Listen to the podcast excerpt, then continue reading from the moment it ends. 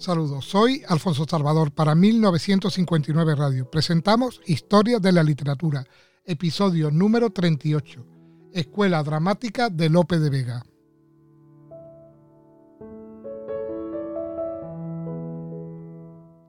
Las innovaciones teatrales de Lope de Vega lograron pronta aceptación. Destacados dramaturgos aún conservan sus peculiaridades. Imitaron la técnica y temática del maestro. Entre sus principales seguidores figuran Tirso de Molina, Guillén de Castro, Alarcón, Vélez de Guevara y Mira de Amezcua.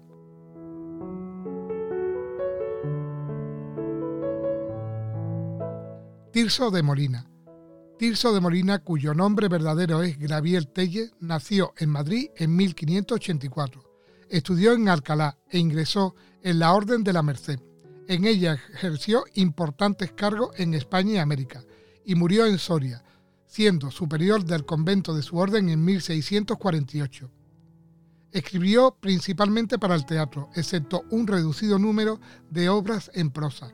Los cigarrales de Toledo, colección de divertidas novelas cortas, y Deleitar aprovechando, conjunto de leyendas piadosas con la inclusión de algunos autos sacramentales compuso también una historia general de la Orden de la Merced, de la que había sido nombrado cronista.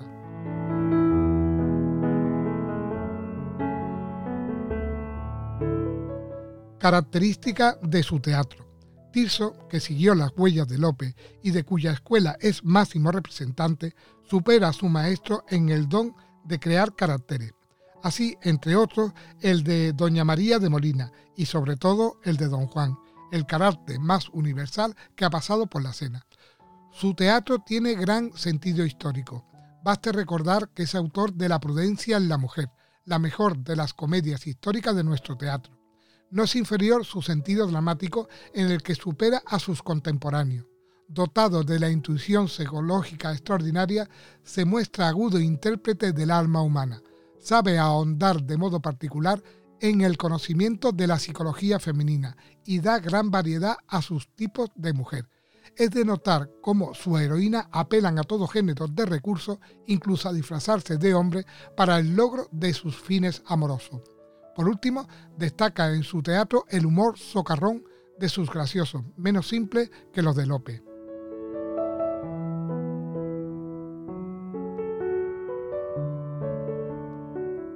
Comedias.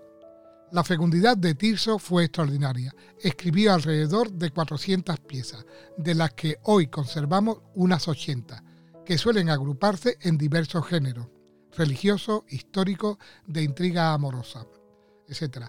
Histórica. Una de las mejores obras de teatro de Tirso de Molina es el drama histórico, La prudencia en la mujer, sobre la minoridad de Fernando IV y la regencia de su madre, la virtuosa y varonil doña María de Molina, que con sobresalientes dotes de gobierno e indomable entereza se opone a las ambiciones de los nobles.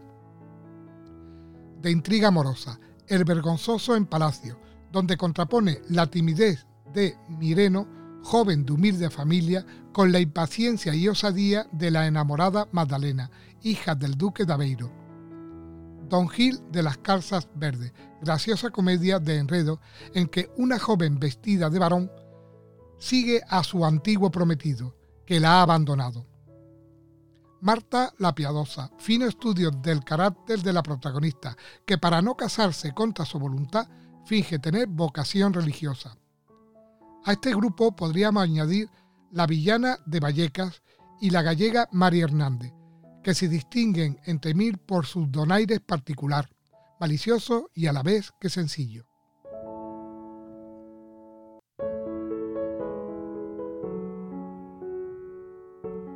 El burlador de Sevilla y el condenado por desconfiado. Por su significado especial merece mención aparte de esta clasificación estos dos importantes dramas, El burlador de Sevilla y El convidado de piedra. Es la primera obra teatral en la que aparece la figura de don Juan Tenorio, legendario y celebérrimo personaje.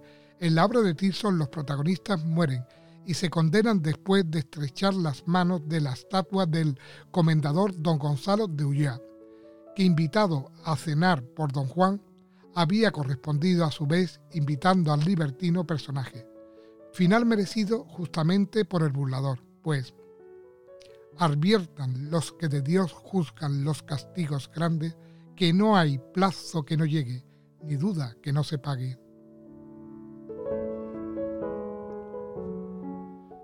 Las versiones de la figura de Don Juan han sido innumerables. Es, en España destacan además de la de Tirso, la conocidísima de Zorrilla y la anterior de Antonio de Zamora. Este, ni teólogo ni romántico, deja incierto el destino de ultratumba del protagonista. Por el contrario, Tirso, gran teólogo, lo condena y Zorrilla lo salva por el amor de Doña Inés. En el extranjero trataron el asunto Molière, Dumas padre, Byron, Godini, Guerra, Juan Querido, Bernardo Soa, etc. El condenado por desconfiado, el mejor drama teológico del mundo, es hoy atribuido generalmente a Tirso. En él plantea el problema de la predestinación, es decir, de la coordinación de la presencia divina con la libertad humana.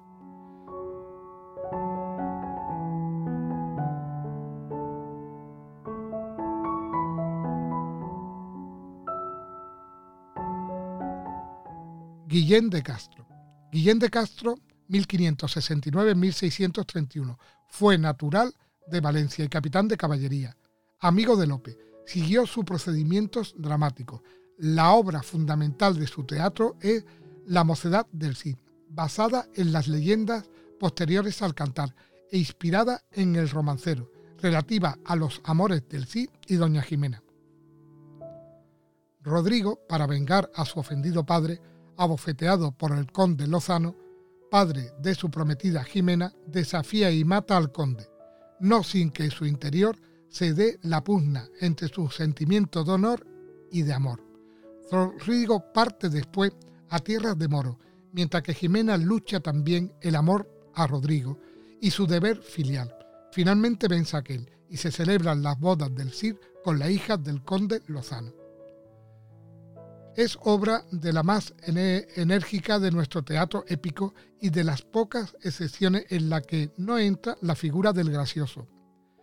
Fue imitada por Corneli en Le Cid, y si bien esta, al faltarle el elemento nacional español, reduce la obra al conflicto que se da en Rodrigo entre el amor paterno y el amor a Jimena.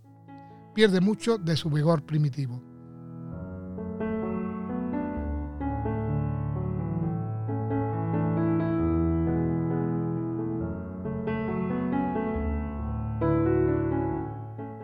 Ruiz de Alarcón. El mejor dramaturgo de la escuela de Lope después de Tirso fue don Juan Ruiz de Alarcón, 1581-1639. Nació en México y cursó estudios en su ciudad natal y en Salamanca. Después de breve estancia en Sevilla, regresó a México, donde se licenció en leyes. De vuelta a España, residió en Madrid y llegó a ser relator del Consejo de India. Sus defectos físicos era encorvado de pecho y espalda y pequeño de estatura, le atrajeron sangrientas burlas de parte de otros autores contemporáneos. Por eso se ha querido ver en su teatro, donde triunfa siempre la belleza del espíritu y la virtud aparece frecuentemente en tipos contrahechos, una manifestación de autodefensa con base autobiográfica. Caracteres. Alarcón fue poco fecundo, pero suplió la cantidad con la calidad de sus obras. Se preocupó mucho de la corrección del lenguaje y estilo, no menos de la versificación, siempre intachable. Igualmente cuida con esmero el plan y aventaja a sus contemporáneos en el acierto para manejar las figuras en el desarrollo de la acción.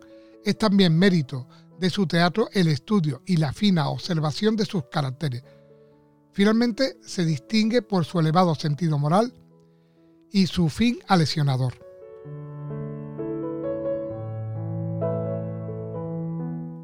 Su obra dramática. Entre las comedias de Alarcón sobresale La verdad sospechosa, la más celebrada y perfecta. En ella muestra cómo por el hábito de mentir, el protagonista, don Gracia, pierde la amistad de su mejor amigo y el amor de la mujer a quien ama verdaderamente. Estas mismas tendencias moralizadoras se advierten en el resto de sus comedias. En Las paredes oyen censura el vicio de murmurar del prójimo. Parece que se retrata a sí mismo en el personaje de Juan de Mendoza, de aspecto físico desagradable, pero de una grandeza de alma tal que consigue al fin el amor de Doña Ana. Véase cómo justifica este proceder en la siguiente redondilla. En el hombre no has de ver la hermosura o gentileza, su hermosura es la nobleza y su gentileza el saber. En ganar amigos ensalza la generosidad y las buenas acciones. La prueba de las promesas. Manifiesta los riesgos de quebrantar la palabra dada y censura el vicio de la ingratitud. En el examen de maridos se plantea de modo indirecto las cualidades del buen esposo.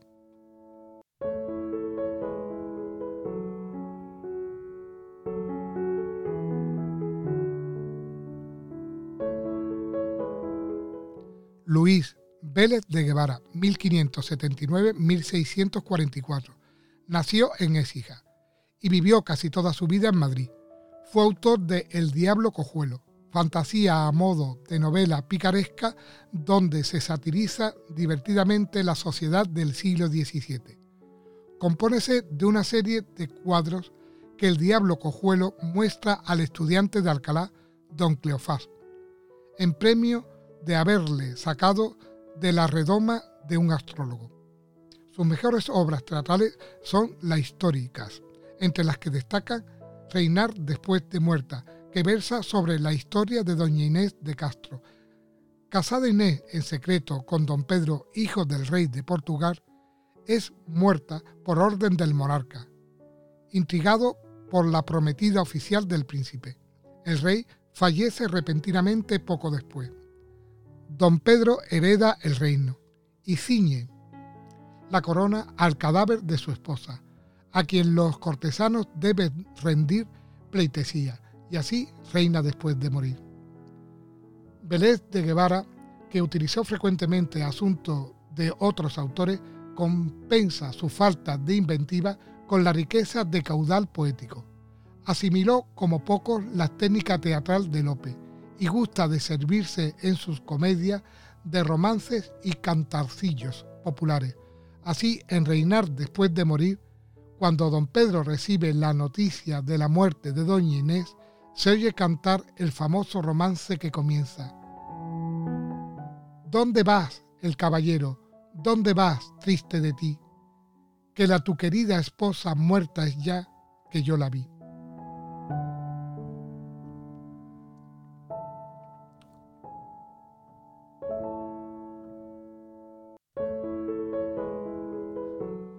Mira Damescua y otros seguidores de Lope. Antonio Mira Damescua, posiblemente en 1574-1644. Fue canónigo de Guadix, su ciudad natal. Excelente poeta lírico y buen dramaturgo. Cultivó todos los géneros, principalmente el religioso.